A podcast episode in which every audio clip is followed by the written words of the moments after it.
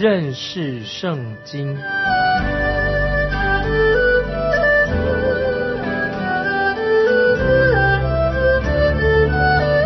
认识上帝的话，把上帝的话带到全世界。本节目是由认识圣经机构和环球广播电台联合制作，欢迎收听。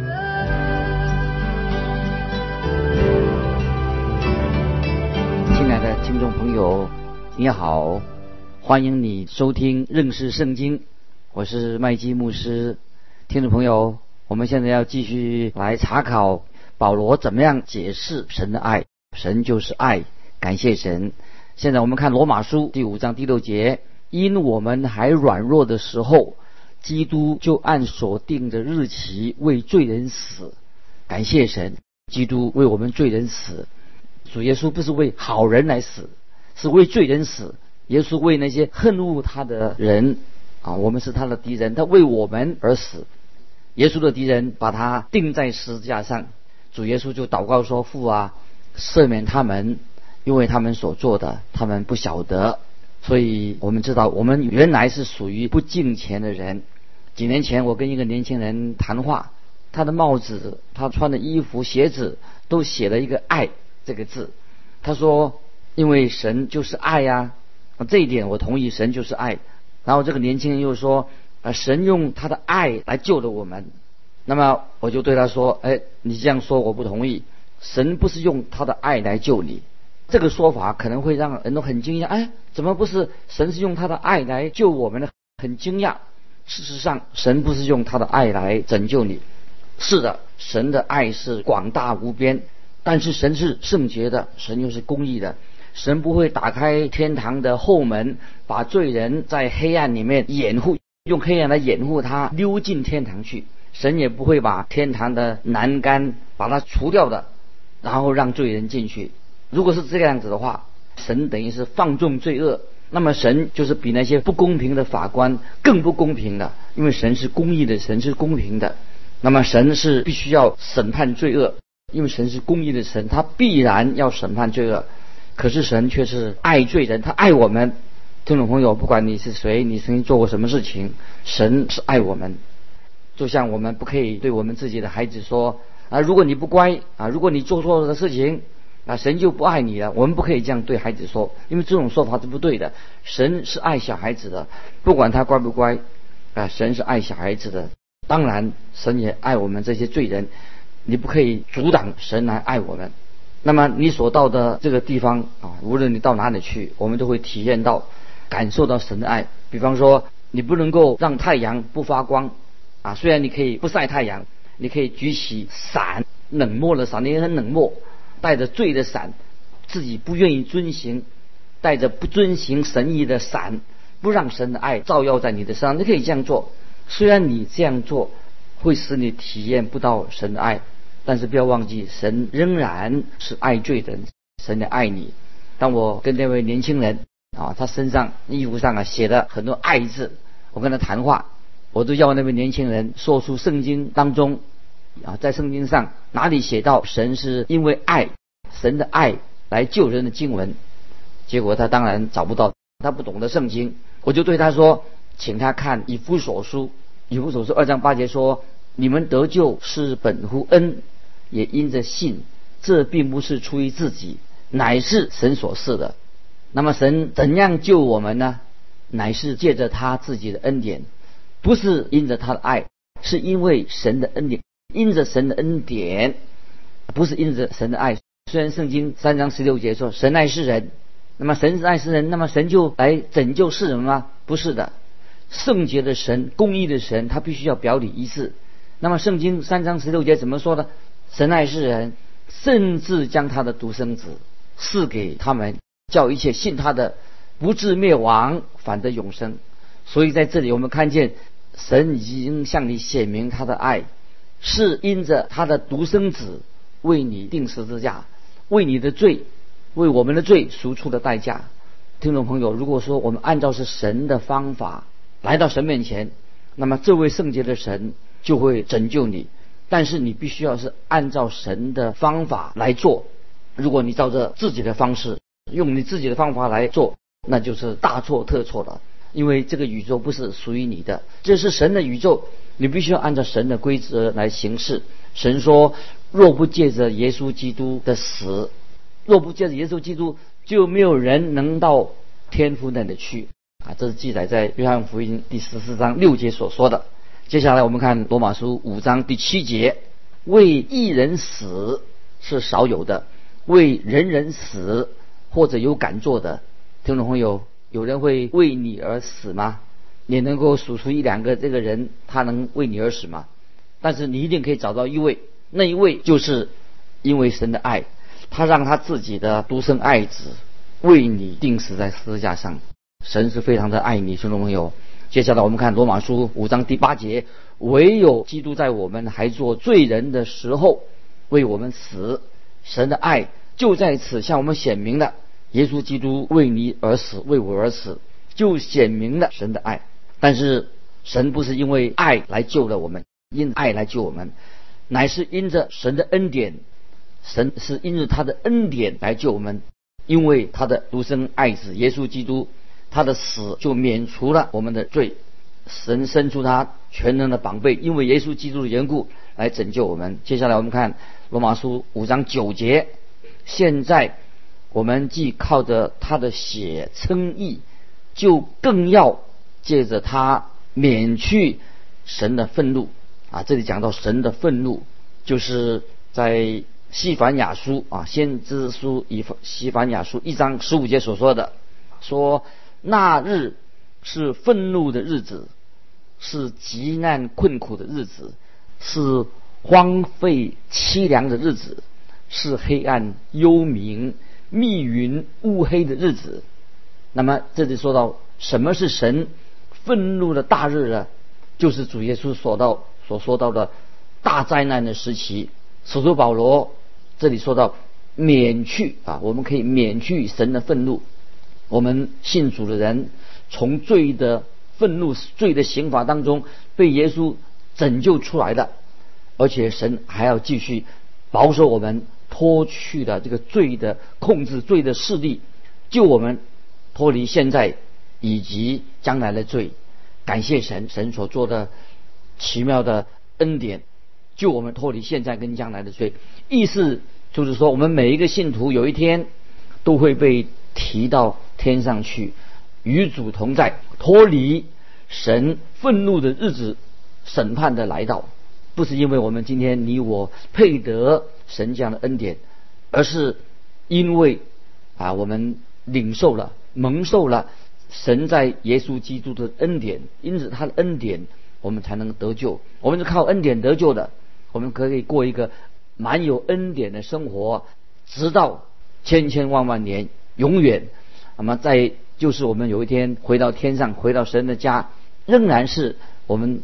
活在神的恩典当中，所以我们是借着耶稣基督的死，他的救恩，免去了啊神的愤怒啊，感谢神。接下来我们看罗马书五章第十节，因为我们做仇敌的时候，且借着神儿子的死得与神和好，既和好，就更要因他的生得救了。听众朋友，我们特别。要了解这一节经文啊，这经文说到主耶稣为了拯救我们，他所以他就要钉死在十字架上。他为了救我们，所以耶稣也是从死里复活了。接下来罗马书五章十一节，不但如此，我们既靠着我们主耶稣基督得与神和好，也就借着他，他以神为乐啊。现在我们要解释这个第十一节，在主里面要有喜乐。圣经里面，这是神的应许，非常美妙的一个应许。意思就是说，现在不管你在哪里，你现在遇到什么困难，你都可以在主里面喜乐，要以神为乐。你可以知道永活的耶稣基督，因为主耶稣的缘故，我们可以得到啊喜乐。主耶稣要与我们同在，永远与我们同在，我们可以得到啊他给我们的喜乐，因为主耶稣爱我们。他定义要拯救我们，难道听众朋友，你为什么要忧愁呢？我们可以知道啊，我们信主的人在主里面是有喜乐的。神的儿女应该都有这种的喜乐，属灵的喜乐。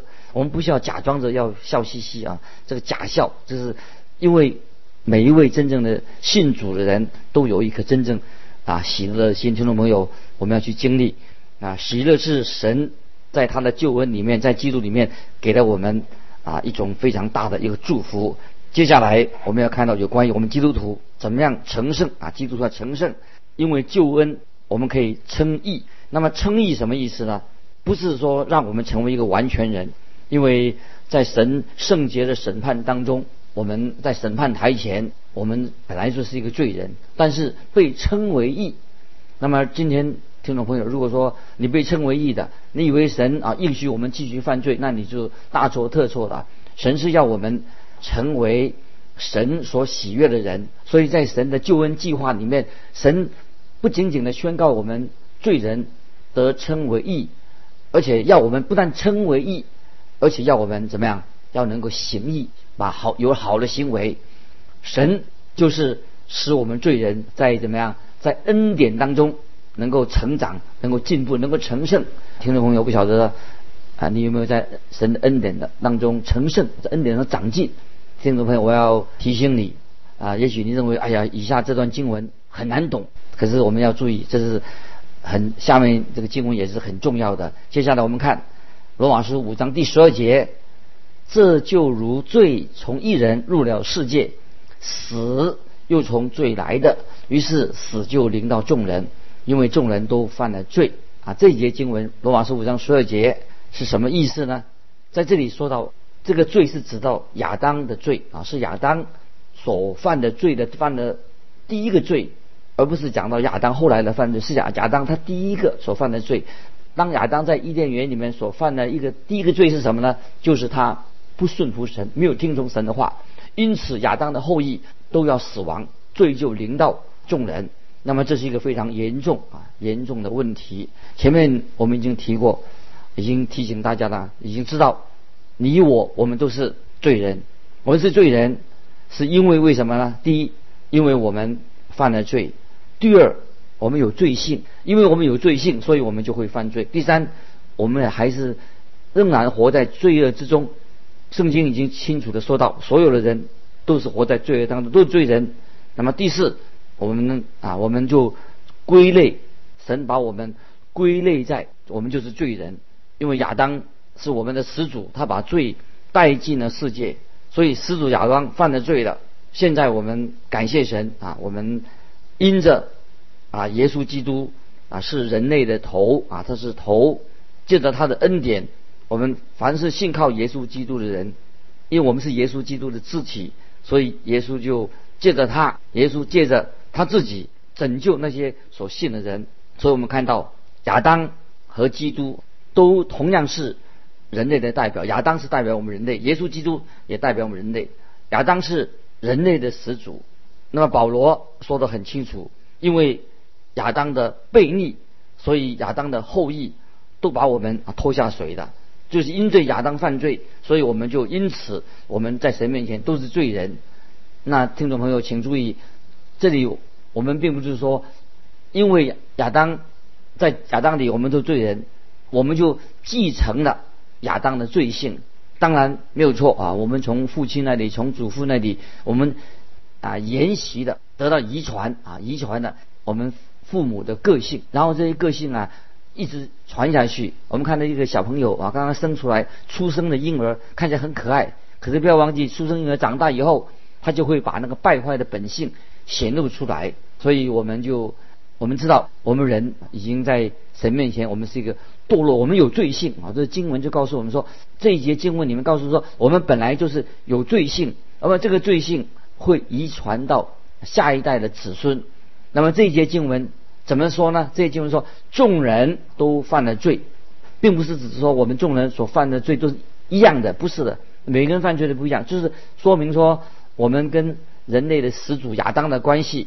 那么我们一出生已经有罪的啊，我们因为我们是在亚当里，在亚当里的都是罪人，不管你喜不喜欢这个说法，这是圣经啊所教导我们的。我们可以引用啊希伯来书七章九节，听众们可以把它记起来。希伯来书七章第十节这两节经文啊，可以帮助我们做一个更深入的了解，并且可说那受十分之一的立位，也是借着亚伯拉罕纳了十分之一。这节经文的意思是什么呢？啊，就是说在远在立位还没有出生之前，亚伯拉罕就向麦基喜德献上十分之一啊，这个意思。这个经文在希伯来书七章十节说，因为麦基喜德迎接亚伯拉罕的时候，立位已经在他先祖的身中，那么因此亚当的罪就归到他归到他儿女的身上，亚当的后裔。亚当的罪也归到今天我们每一个人身上。亚当所做的，等于我们也做了。如果神把我们都放在伊甸园里面的时候，那么神把对亚当的考试也来考考我们。那么你不会认为说你的成绩一定会比亚当好吧？所以今天我们每个人都要接受这个事实：因着亚当的悖逆啊，使我们都成为罪人了。接下来我们就看见基督的死。那么因为他的。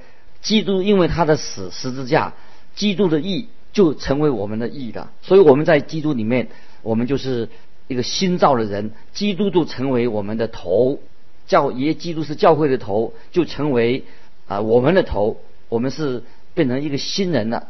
那么教会今天的教会就是耶稣基督的身体，是一个新的创造。那么这个教会是神在基督里面一个新的创造。一个新的族类，那么耶稣基督就是教会的头啊，我们是他的身体，教基耶稣基督是元首啊，我们就成为基督的身体。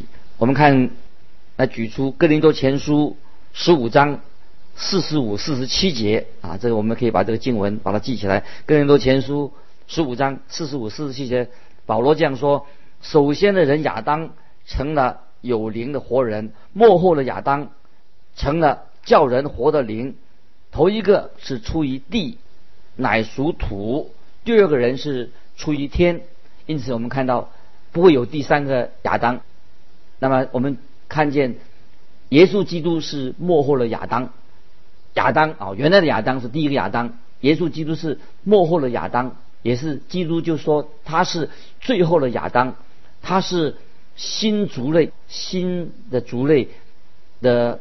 变成一个元首啊！耶稣是新族的元首，是由耶稣基督开始为我们开始了一个新的纪元。这节经文呢，我觉得这两节经文我们下面要举出来是很有意义啊！听众朋友稍微注意一下，我们看罗马书第五章的第九、第十节，这个两节经文什么意思？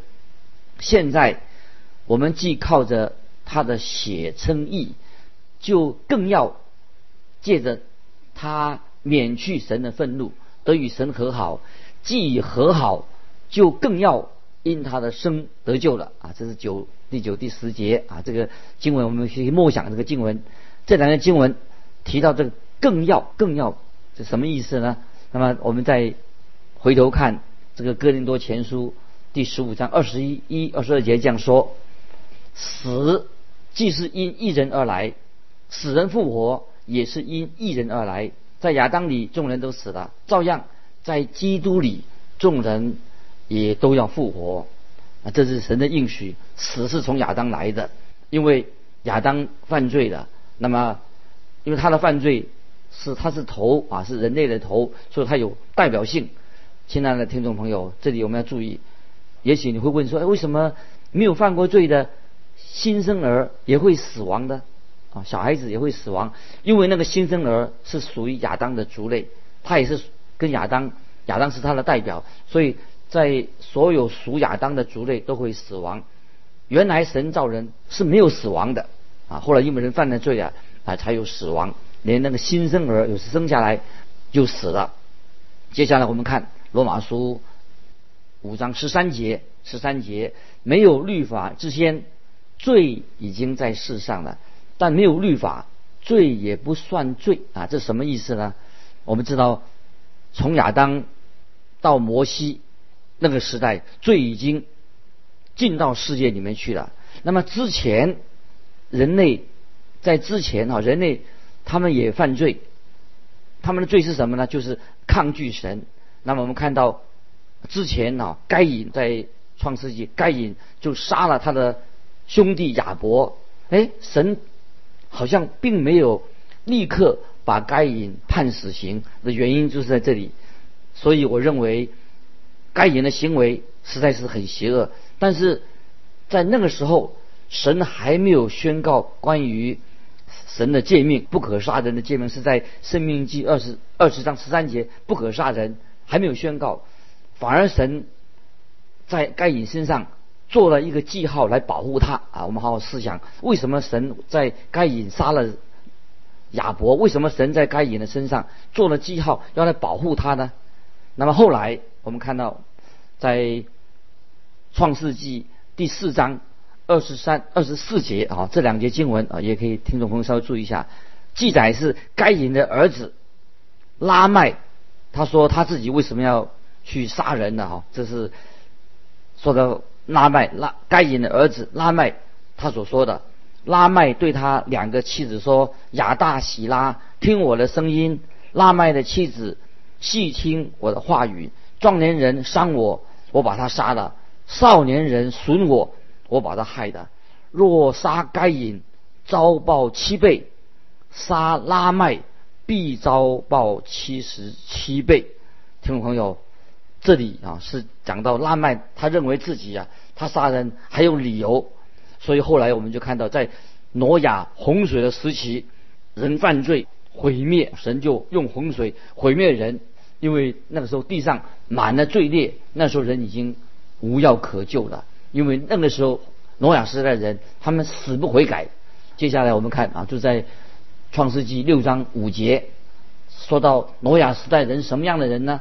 创世纪六章五节，耶和华见人在地上罪恶很大，终日所思想的尽都是恶啊，尽都是。那时候啊，他们还没有啊，那时候还没有十诫啊，那所以他们不能说他们是违背十诫。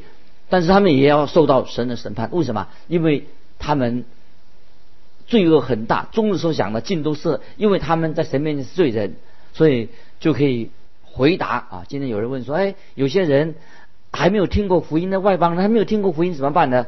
但是我们会可以给他这样答案：所有的人在神面前都是迷失的，是世上的人。那么这个事实，人虽然很难接受，但是。其实我们知道，我们人都是世上的人，都是罪人啊。我们人啊，其实都不是可爱的，所以我们人人在神面前都需要救恩，因为人早就远离了真神。那有人说，那么既然我们远离了真神，那么神应该有义务要拯救我们呢？这样说法是不对的，神并没有义务要拯救我们。那今天啊，我们知道啊，因为人啊，其实听众朋友你都会知道。其实，今天人类已经迷失了，失丧的人并不想得救，罪人并不想得救，因为人已经迷失了，与神隔绝了。人不愿意听啊福音，因为人本来就是一个失丧的罪人。我们却以为自己都以为自己做得很好，不需要福音。接下来我们看罗马书第五章十四节。然而，从亚当到摩西，死就做了王，连那些。不与亚当犯一样罪过的，也在他权下。亚当乃是那以后要来之人的预象啊！这里说了什么呢？就是从亚当到摩西死就做了王，就是控制了所有的人类。虽然那个时候还没有十诫，但是人已经是一个罪人了。